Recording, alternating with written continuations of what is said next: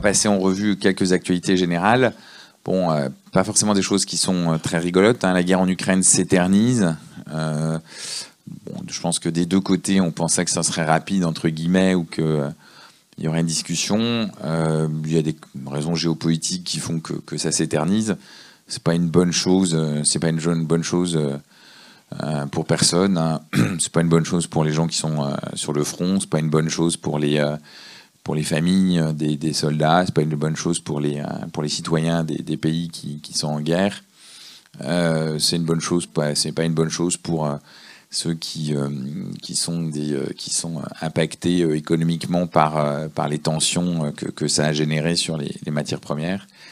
Donc voilà, c'est le drame de la guerre et c'est pas une bonne chose. L'incursion évidemment du Hamas en territoire israélien le, 7 octobre et, la riposte ministère dans la bande de Gaza sont un séisme pour la planète entière. à la fois, à la fois de nouveau, hein, on a des morts, des civils. Donc c'est assez dramatique. Euh, et puis au-delà de ça, euh, ce qu'on pouvait espérer comme étant une forme de pacification du Moyen-Orient bah, est un peu quand même remis en cause. Et c'est quand même un peu, euh, c'est quand même un peu un drame pour toutes les populations qui y vivent. Et donc, et puis derrière, ça a des conséquences géopolitiques avec des affrontements divers et variés, des conséquences, des conséquences à la fois sociales, sociétales et, euh, des mouvements euh, et des mouvements qui, fracturent d'autres pays euh, qui ne sont pas partis à la guerre avec, avec des affrontements qui, qui, sont, qui sont évidemment tout à fait tristes et, navrants, mais qui néanmoins existent. Donc voilà, donc la guerre, c'est pas jamais une bonne chose. Et on a quand même un niveau de, de, guerre qui est quand même assez important en ce moment sur la planète, parce que si avec ces pays-là, ça irait, mais vous savez que il y a des guerres latentes ou larvées. Euh, le Soudan est quand même pas dans une situation formidable. La Somalie, euh, pas dans une situation formidable. L'Azerbaïdjan euh, et le Haut-Karabakh, c'est quand même, c'est quand même un peu l'horreur, etc., etc. Donc, donc évidemment, c'est jamais, c'est jamais des, situations très, très, très, très positives et, on se sent parfois très impuissant à les arrêter. Euh, les vives tensions suite aux élections à Taïwan, vous avez vu que c'est le candidat euh, indépendantiste, entre guillemets, euh, qui, qui l'a remporté haut la main. vous avez une fracture générationnelle qui est en train de s'installer et qui font que les Taïwanais nouvelle génération considèrent qu'ils sont un pays à part entière. Il n'y a plus de volonté de reconstitution ni de part et d'autre, de, enfin en tout cas plus du côté taïwanais d'une grande Chine. Et sans doute ce qui est passé à Hong Kong euh, a quand même pas, a pas euh, réjoui euh, les Taïwanais. Donc, donc bon, les tensions sont quand, même, sont quand même à leur comble, avec un nombre d'incursions dans ce qu'on pourrait appeler les espaces aériens, les espaces maritimes, de, la part des, Chinois. C'est un sujet très compliqué, puisque Taïwan n'est pas reconnu comme étant un État indépendant. Donc c'est un sujet très compliqué. Euh, en tout cas, c'est des tensions qui, sont de nature à, générer euh, des, cataclysmes, un cataclysme, un affrontement entre les, éventuels deux blocs. Et, euh, notamment, si vous avez entendu le dernier discours du Nouvel An de Xi Jinping, il a dit que globalement, à la fin de l'année, il n'y aurait plus qu'une Chine. Donc c'est évidemment tout à fait réjouissant comme idée euh, de se dire qu'il euh, y aurait un, affrontement. Le point peut-être très important, c'est qu'on se rend compte que les dirigeants des, deux nouvelles grandes puissances, hein, que sont les USA et la Chine, ne tiennent plus en engagement. Il y a quelques éditoriaux euh, éditorialistes qui, le, précisent. Et ça, c'est quand même un peu une innovation. Dans la guerre froide, les, grandes puissances. le, le, sujet est évidemment préoccupant, parce que pendant la guerre froide, il y avait une forme d'engagement des principes diplomatiques. Et euh, en fait, on l'a plus. Donc euh, là-dessus, il y a une forte inquiétude à avoir, c'est que ce qui est dit par les uns et les autres peut se trouver euh, changé du jour au lendemain. Le monde, évidemment, se, fragilise. dans le même temps, vous avez quand même vu cette nuit l'élection, enfin l'élection, la victoire de Trump dans l'Iowa avec 51% des voix dès la première élection, sachant que ces voix ont été obtenues dans des conditions extrêmement défavorables pour Trump, puisque avec la neige qu'il y avait, les campagnes dans l'Iowa ne pouvaient pas aller voter, et seules les villes ont voté. Et Trump est plus populaire dans les campagnes que dans les villes. Donc inutile de vous dire que les élections américaines s'annoncent assez claires. Hein. c'est Trump contre Biden Enfin, si Biden tient le choc jusqu'au bout. Euh, ce qui est évidemment pas, pas, une, pas une, éventualité à, sous-estimer, puisque quand même 81 ans, c'est plus tout jeune. Et on aura quand même l'élection d'un gars qui aura 81 euh, ans contre l'élection, ou 82 quand il prendra son mandat, contre un gars qui en a 78. Donc euh, bon, moi j'ai pas spécialement quelque chose contre les vieux, hein, on est tous vieux. Euh, mais enfin, euh, quand même, c'est la première fois où la somme des deux candidats fera 160 ans. Donc, euh, dans l'histoire de, des élections, pour préparer l'avenir, ça laisse un peu songeur. bon, donc on verra cette, cette, histoire de folle, histoire de folle élection américaine. après, les États-Unis sont un pays où l'État profond est quand même beaucoup plus stable et donc c'est pas c'est pas forcément un président qui fait toute la politique. Hein. Il y a un système de régulation. Donc, euh, bon, faut pas non plus s'affoler, mais. Et, comme je dis, hein, Trump euh, fait plus de bombardements sur euh, Twitter, enfin sur X maintenant, que dans la vraie vie. Donc finalement, c'est peut-être pas, un drame, mais enfin, sur certains sujets, il est quand même un peu space. Euh, la modification des équipes géopolitiques bah, se poursuit. Hein. Vous savez que les BRICS essayent de faire un front commun entre euh, les deux grandes, les, deux grandes puissances. Le problème, c'est que dans les BRICS, euh, vous avez les Chinois. Donc, les Chinois influencent beaucoup les BRICS. Et ça, c'est un vrai, un vrai sujet de, préoccupation. Bah, L'Europe est en tension parce qu'il y a une montée des extrêmes face aux questions migratoires. Je pense que là-dessus, la loi immigration a, montré quand même les, fractures des, pays, euh, et c'est un exemple parmi tant d'autres, mais vous avez euh, les, votes dans différents pays euh, qui sont déroulés dans les derniers mois, et donc de fait, les élections européennes vont être un marqueur de là où se situe l'Europe et des angoisses existentielles que, que chacun des, Européens peut exprimer dans, dans l'avenir de, de la construction européenne. Et puis, il y a évidemment des fortes interrogations sur le modèle chinois. Vous avez sans doute pas vu, mais euh, Xi Jinping a licencié, euh, enfin licencié, c'est pas le bon terme, mais a, mis à l'écart un certain nombre d'acteurs euh, d'importance dans l'appareil chinois. Tout le monde pensait que c'était pour écarter ses, rivaux, notamment dans les généraux. Et les analyses conduisent à penser que c'est pas le cas, que c'est pas des questions de rivalité, c'est plutôt le fait que euh, la guerre en Ukraine a révélé euh, comment en fait on pouvait avoir une distorsion de perception entre la valeur d'une armée et euh, son efficacité réelle sur le terrain. C'est-à-dire que Poutine, je pense aujourd'hui c'est à peu près avéré, pensait qu'il allait prendre Kiev en quelques jours et que l'histoire allait être finie.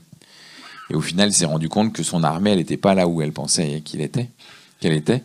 Et donc, euh, une armée chinoise n'a jamais combattu. Donc, euh, la question qui est évidemment posée, euh, qui s'est posée, c'est dire, mais finalement, est-ce que mon armée est efficace? Et si je veux faire des, opérations, et notamment la question hein, taïwanaise, fait que est-ce que, est que mon armée va tenir le choc? Puisque je ne l'ai jamais fait intervenir sur des, sur des manœuvres, enfin sur des champs de manœuvre, ce qui n'est pas le cas des États-Unis. Hein. Les cas des États-Unis, passant leur temps à faire la guerre, ils ont une armée qui est opérationnelle. La France aussi. Hein, régulièrement euh, teste, euh, son armée euh, avec des opérations. Il y a dix ans, on était en Libye, hein, par exemple. Donc, alors certes, c'est pas des affrontements d'ego à ego, mais néanmoins, ça permet de voir un certain nombre de choses. Et, donc, on se pose la question de savoir si les Chinois ne s'interrogent pas sur l'efficacité réelle de, leur armée. Donc, puisqu'elle n'est pas en situation de confrontation. Et puis, dans le même temps, vous avez une mise au pas très claire des BATX euh, le modèle chinois, en fait, est quand même basé sur euh, une absence de liberté politique et euh, une liberté économique qui fait que l'argent est devenu la valeur clé du débat et de la préoccupation de chacun. Donc la corruption est évidemment un problème, la puissance financière des BATX est, l'autre problème du pouvoir politique chinois. Donc vous avez un modèle chinois qui, est en train de s'essouffler, c'est-à-dire qu'on a eu 30 ans euh, de prospérité économique qui permettaient de, diminuer les tensions de la société chinoise, qui ont toujours été réelles. Et donc la question, c'est où est-ce qu'ils vont et, quel va être leur point d'équilibre? Donc tout ça n'est pas très rassurant. Je ne veux pas. de toute façon, vous savez que le Prozac est distribué dans la nourriture. Donc il n'y a pas d'inquiétude sur, sur cet après-midi, mais il faut tenir jusqu'au repas. Euh, juste un petit rappel sur euh, l'actualité générale, euh, l'actualité on va dire un peu sociale. C'est 2023, c'était l'année des congrès syndicaux des, organisations syndicales. Donc la CGT a, élu Sophie Binet, elle était un peu élue contre toute attente. Quand j'y contre toute attente, c'est pas que elle était l'adversaire de quiconque, hein. C'est qu'elle n'était pas prévue et que les deux blocs entre, on va dire ce qu'on appelait les staliniens et les progressistes se sont affrontés. Puis ils ont fait émerger une troisième personne, une troisième candidate, qui est en l'espèce Sophie Binet, qui, vient plutôt de la CGT4, qui était d'ailleurs au congrès de la CFE-CGC, et euh, qui a fait une alliance un peu étrange, qui n'est pas majoritaire d'ailleurs dans son bureau, ce qui n'est pas très simple pour elle, et, euh, qui est élue, euh, qui donne plutôt une image un peu plus moderne de la CGT. Donc voilà, donc ça c'était le premier élément. Vous avez vu à la CFDT Marie, Marie-Lise Léon, qui, succède à Laurent Berger, qui a pris un poste sur la au Crédit Mutuel. Euh, bon, bah, Laurent Berger, c'est quand même celui qui est le grand euh, perdant de, la réforme des retraites, hein, parce qu'il s'est tellement mis en avant et il a tellement rien obtenu que, évidemment, tout le monde s'est interrogé sur, euh, sur la capacité de la CFDT à être un interlocuteur. Tout le monde s'interroge d'ailleurs. Et Marie-Lise Léon, elle a fait une déclaration géniale au Figaro. Elle a donné une grande interview où elle a dit on a fait des bons résultats à Orange. je me suis dit qu'il fallait qu'elle révise ses classiques parce qu'on les a quand même pliés. Euh, donc, si elle pense qu'être numéro 2 derrière la CFE-CGC, c'est des bons résultats, il faut juste que ça se produise dans toute la France. Et je pense qu'on aura une discussion un peu plus sérieuse avec le gouvernement. Euh, à la CFE-CGC, donc euh, François Omery, il a été réélu pour un dernier mandat de 3 ans. En réalité, c'est 3 ans et demi, mais c'est 3 ans statutairement. Donc, il a été élu au mois de mars, donc il finira en fin 2026. On aura un congrès, on aura un congrès fin 2026 euh, pour, euh, pour un, nouveau président euh, de, la CFE-CGC. François aura passé dix ans à la tête de la CFE-CGC en lui donnant sans doute une image plus, plus moderne et en ayant vu quand même un, accroissement du poids de la, la CFE-CGC. Les bons résultats que vous avez, c'est de dire, bah voilà, on porte un discours un peu offensif, mais localement, on est très pragmatique et on essaie de faire avancer les entreprises dans le bon sens. Il y a eu aussi la CFTC qui a reconduit euh, un illustre inconnu, euh, puisque vous ne le connaissez pas, moi non plus. Donc euh, voilà, mais néanmoins, la CFTC pèse encore dans le paysage syndical. Donc voilà. Et puis je sais même plus comment s'appelle le gars de FO, donc c'est vous dire à quel point en fait on a une tripolarisation de la vie syndicale, mais qui correspond à celle qu'on a chez Orange. Donc voilà et avec la décomposition qui sont euh, plutôt les opposants, plutôt les béni oui oui et plutôt les progressistes. Donc euh, voilà. Attendez, hop. Euh, les actualités sociales françaises, je vous redonne deux, trois éléments. Sur le front de l'inflation, on a une stabilisation de l'inflation globale, mais néanmoins quand même encore des très fortes disparités. Donc on est revenu dans des niveaux de l'ordre de 3%, 3% et demi ce qui reste encore élevé, mais enfin ce qui est, euh, quand même plutôt, euh, euh, bon signe. En tous les cas, une, une stabilisation, enfin une baisse et ça continue à baisser, donc on peut espérer que 2024 ne sera pas une année trop dure en termes d'inflation. Les taux d'intérêt se stabilisent et là il y a une vraie baisse anticipée. Donc on pense qu'on est arrivé au pic et que sur 2024, la croissance économique s'essoufflant et avec des, dégradations quand même de l'immobilier qui, euh, qui, font craindre euh, une dévalorisation des actifs, euh, la baisse des taux d'intérêt apparaît quand même comme un peu essentielle. Et bon, la réforme des retraites, les conséquences sont multiples, vous les voyez tous les jours. On ne mesure pas encore très bien l'étendue. On pourrait quand même penser que ça a un petit lien avec la, remontée du taux du chômage, parce que bah, forcément, on a des gens qui restent plus longtemps sur le marché du travail, donc évidemment. Euh, et, la question de, la capacité de vie de son travail bah, ça croît toujours. Hein. ça s'est encore euh, légèrement accru là, sur le dernier trimestre. Euh, grosso modo, on ne vit plus de son travail dans, ce pays, ce qui est quand même un vrai problème. Parce que, parce que à la fois la dignité et, le, et la logique de l'équilibre personnel et économique fait qu'on doit, si on travaille c'est 35 heures par semaine, on doit être en capacité de vivre. Il n'y a pas de raison que, que ce ne soit pas le cas. Donc vous avez la mise en place de France Travail en lieu et place de Pôle Emploi qui a été mise en place au 1er janvier. Et euh, la formation reste évidemment un enjeu majeur du, maintien dans, un emploi de qualité. Il y a des vrais sujets sur lesquels on pourrait revenir. On a un petit projet euh, qu'on n'a pas encore eu le temps de, mettre en place, mais sur lequel on travaille avec, euh, plusieurs acteurs, dont CKFI, dont, Bruno Metling d'ailleurs, sur la question de la formation, sur les questions du, numérique et du digital euh, pour, euh, pour les bacs plus 4 et les bacs plus 5 euh, qui au bout de 20 ans ont quand même perdu les clés des nouvelles techno, enfin en tout cas qui n'ont pas été formés pour les retrouver alors qu'ils ont la, capacité intellectuelle de le faire, ce qui est quand même un vrai souci, notamment sur des sujets d'alternance. Donc il y a quelques sujets qui évidemment sont des, enjeux importants. sur lesquels on prendra sans doute une initiative, ce qu'on nous l'a demandé, parce qu'on a des discussions avec quelques, entreprises euh, d'importance dans, le secteur. Euh, sur les activités euh, sectorielles, vous connaissez un peu le jeu, hein, j'essaie de passer en revue tout ce qui est passé dans le trimestre.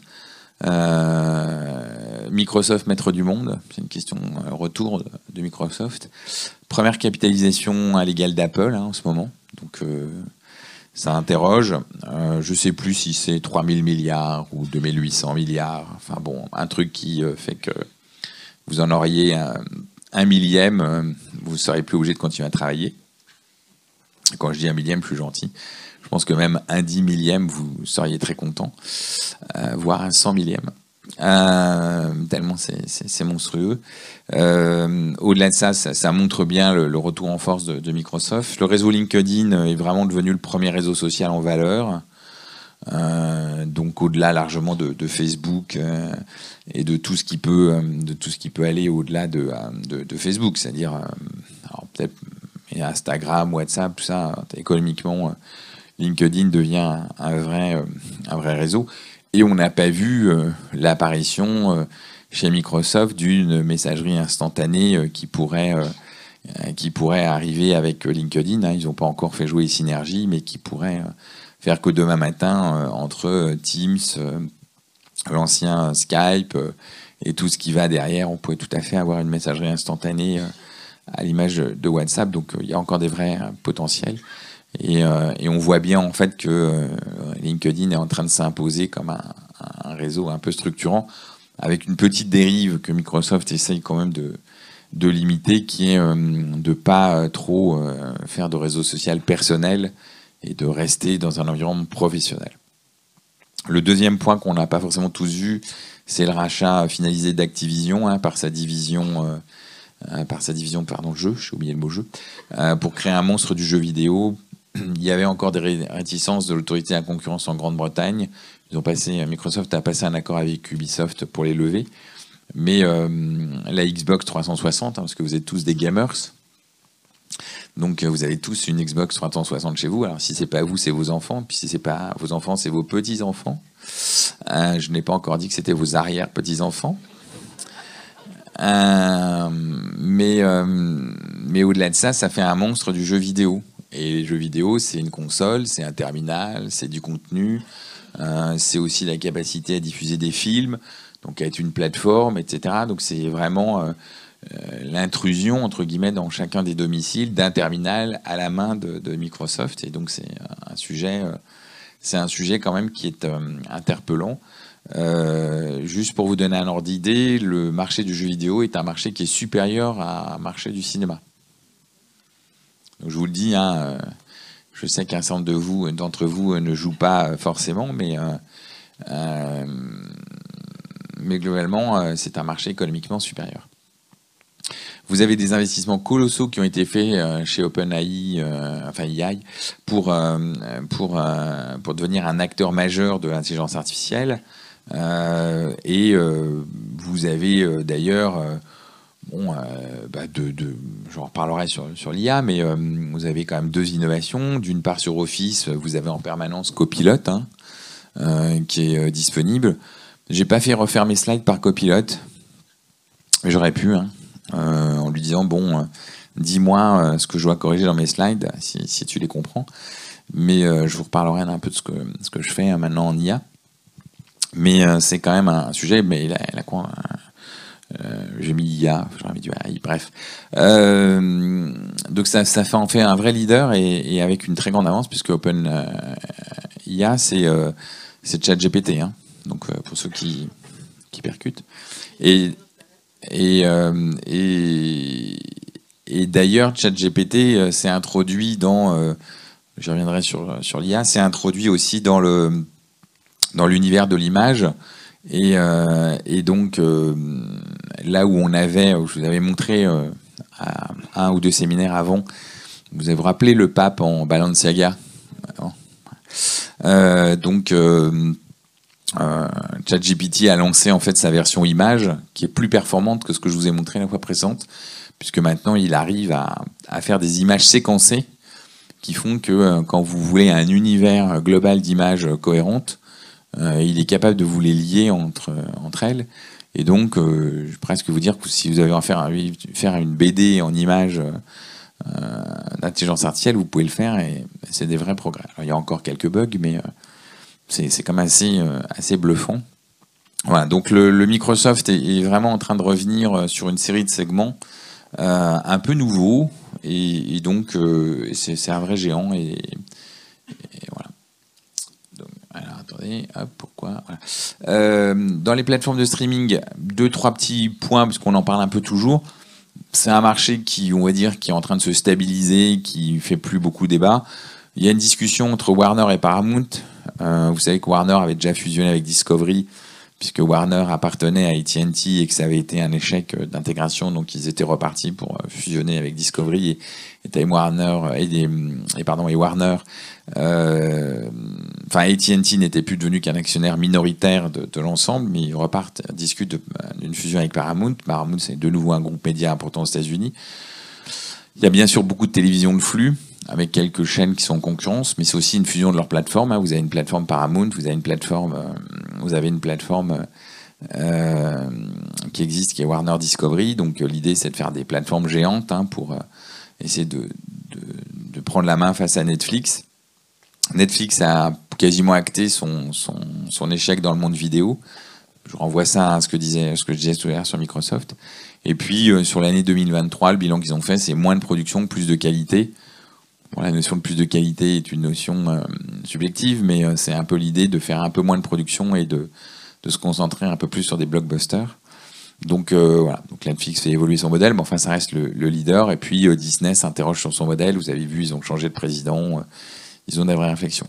Et vous avez TF1, qui est peut-être la nouvelle de 2023, qui relance sa plateforme de streaming payante, euh, puisque vous avez vu qu'en 2023, ils ont échoué dans leur fusion avec M6, et puis qu'ils ont acté euh, la fin de Salto, qui était une euh, filiale commune entre TF1, M6 et France Télévisions. Et donc TF1 relance une, plateforme de, streaming payante seule. Donc on, va voir ce que, ça va donner, mais euh, en tous les cas, les, projets de, streaming euh, au niveau français sont, sont pas arrêtés. Alors ça, c'est le tour du monde des opérateurs. Alors je l'ai pas fait euh, complètement parce qu'il y en a tellement, il y a eu tellement d'actu, mais je vous ai donné quelques points qui, sont importants. Vous aviez, au dernier trimestre, vous avez eu l'acquisition de 10% de Telefonica par STC, alors 9,9% pour des questions de, de seuil. L'État espagnol n'a pas du tout, du tout, du tout apprécié et donc a acheté à son tour 10% de Telefonica dont il s'était désengagé. Donc euh, on voit bien la question de la souveraineté euh, qui est posée.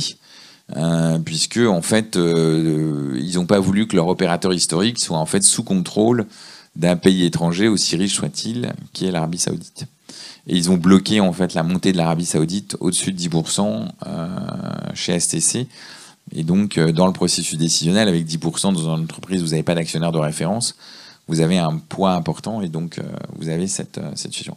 Le marché espagnol des téléphones est, en, ébullition. Vous allez voir qu'il y a plein d'actualités sur le marché espagnol. Dans le même temps, Telefonica a lancé, alors je ne sais pas si on peut parler de PSE, de PDV, de TPS, parce que c'est euh, un plan, certains disent de licenciement, mais c'est un peu plus compliqué. c'est globalement, il, propose à 3400 personnes de plus de 56 ans, donc dans la salle, suivez mon regard, de partir moyennant un chèque. Donc, est-ce que c'est est -ce c'est un vrai plan de licenciement? Non, c'est un peu l'équivalent de notre TPS, puisque notre TPS, il était éligible au, plus de 57 ans l'année dernière. Donc bon, c'est à la fois un événement et un non-événement, et c'est difficile de le comparer, mais c'est juste pour vous dire que bon, euh, voilà, Telefonica, euh, se, déleste de, quelques personnes. Mais en partie parce qu'eux aussi, ils n'ont pas réussi des processus de diversification, ce qui est peut-être un peu le problème des opérateurs. Altis Portugal, euh, qui s'appelle MEO, est entouré par plusieurs prétendants. Hein.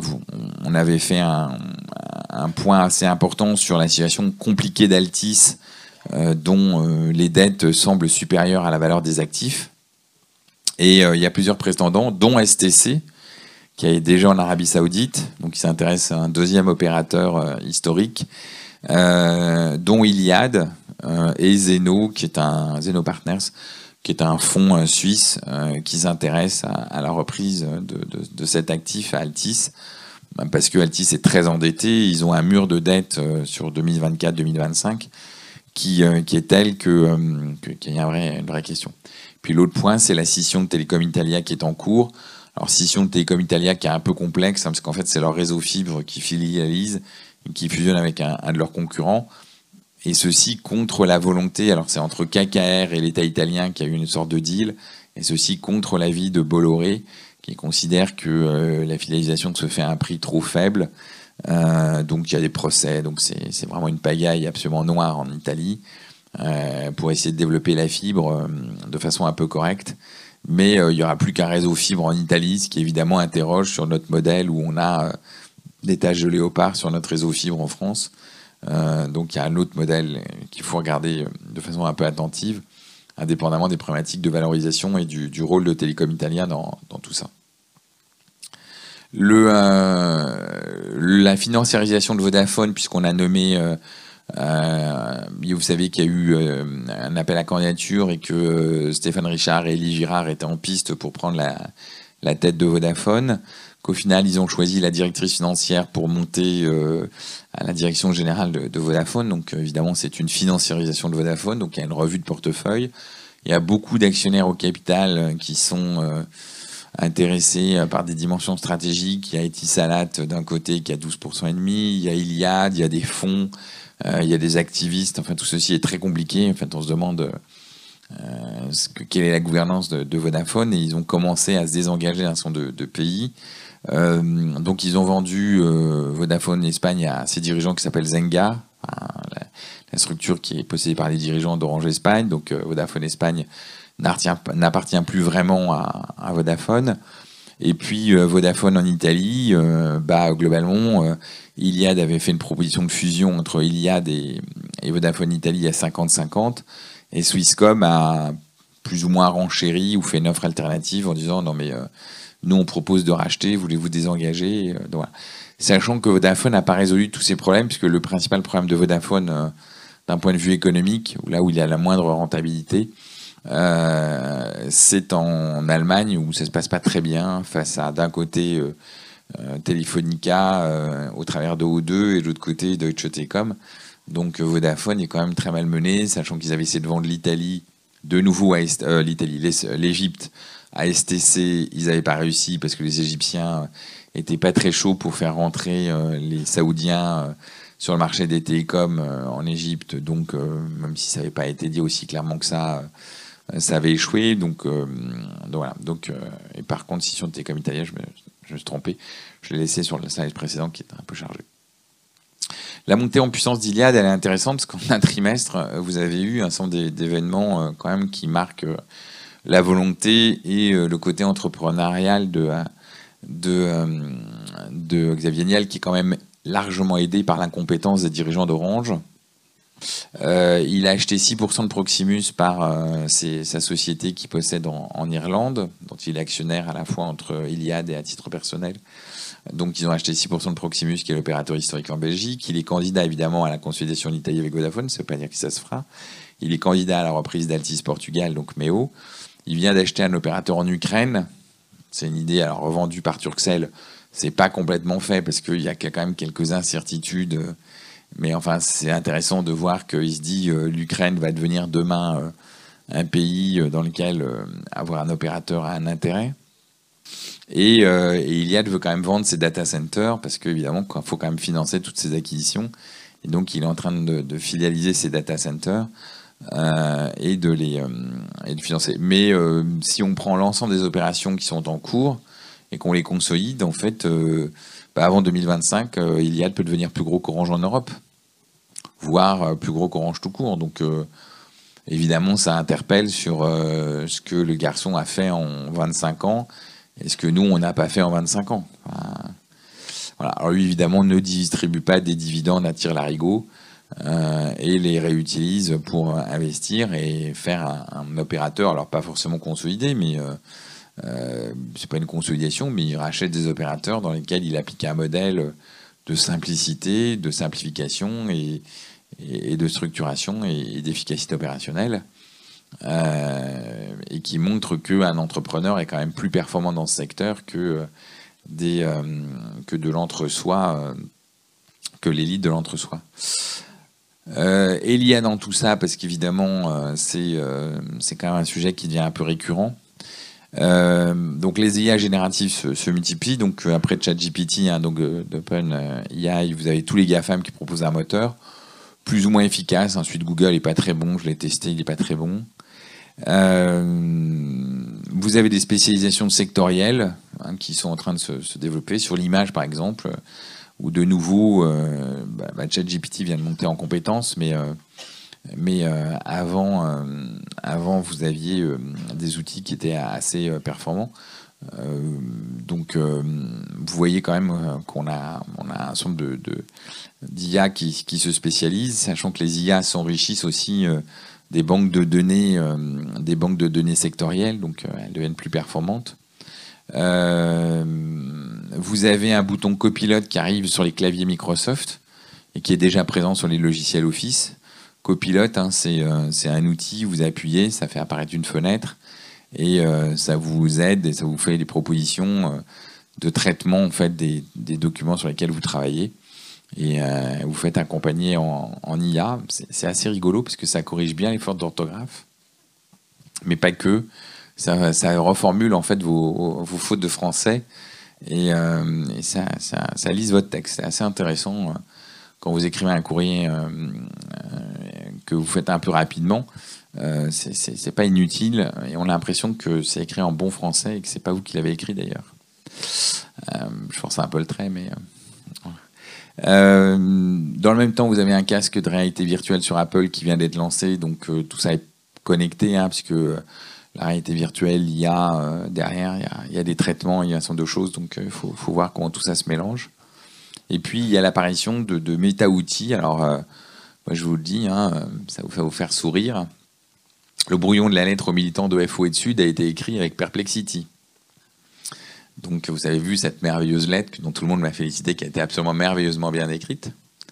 Alors c'est vrai, mais là où j'ai mis deux heures à l'écrire, ou d'habitude j'aurais mis deux heures à l'écrire, bah, j'ai mis une demi-heure, à peu près en tout, euh, parce qu'en fait j'ai demandé à Perplexity, qui est un outil que je vous conseille, hein, le syndicat rembourse d'ailleurs, euh, si vous prenez un abonnement, euh, et que si vous en faites un usage démontré, Perplexity, en fait, c'est un méta-outil, c'est-à-dire qu'en fait, vous choisissez le moteur, enfin, ou la langue, ou le langage qu'on appelle, le langage en fait de l'IA que vous choisissez. Donc, vous pouvez choisir, si vous avez envie de choisir ChatGPT, vous choisissez ChatGPT. Si vous avez envie de choisir euh, d'autres d'autres outils qui existent, qui sont disponibles, en fait, il y en a quatre, dont celui de Google qui est, qui est, pas très bon. Vous avez Mixtral français qui est pas très bon non plus.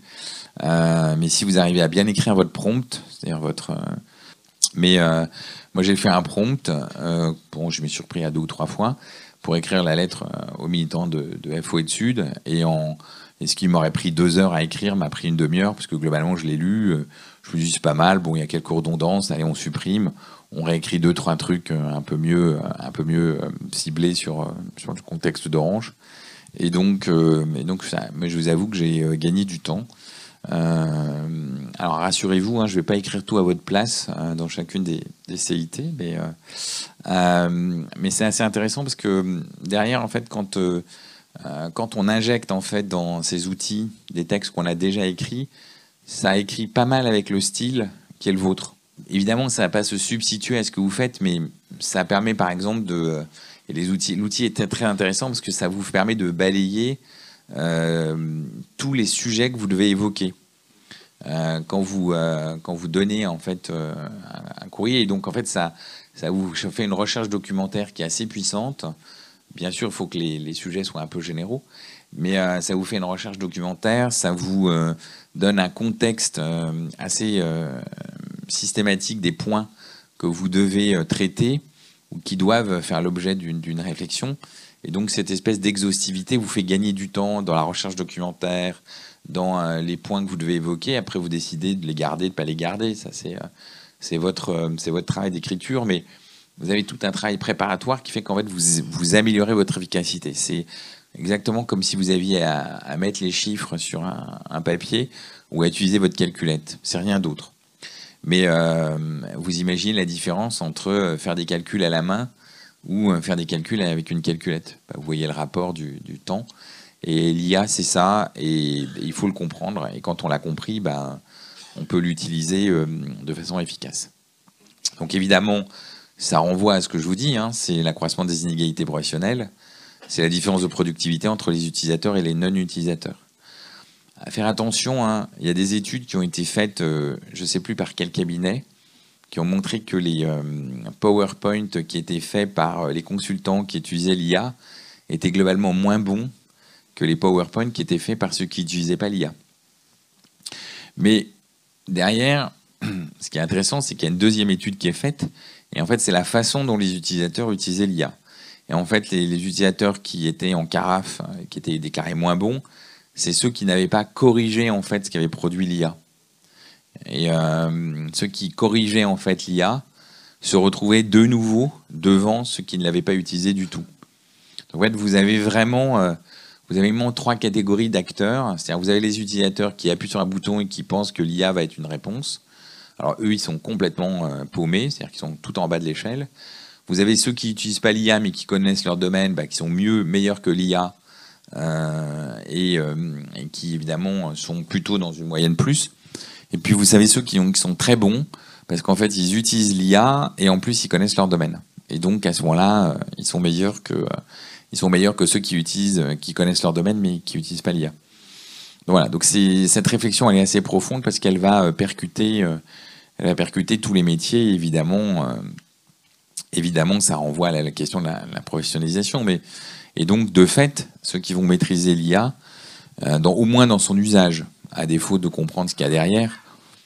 Bon, la question de la régulation sur l'IA euh, est un vrai sujet. L'Europe s'agite beaucoup sur euh, l'IA responsable. Moi, je vous avoue que j'y crois pas beaucoup. je crois qu'il y a quelques sujets qu'il faut traiter sur l'IA. Il y a la question des droits, hein, sur, sur le fait de de, des, banques, des banques de données euh, qui servent à la, qui servent à la production des, documents. C'est un vrai sujet.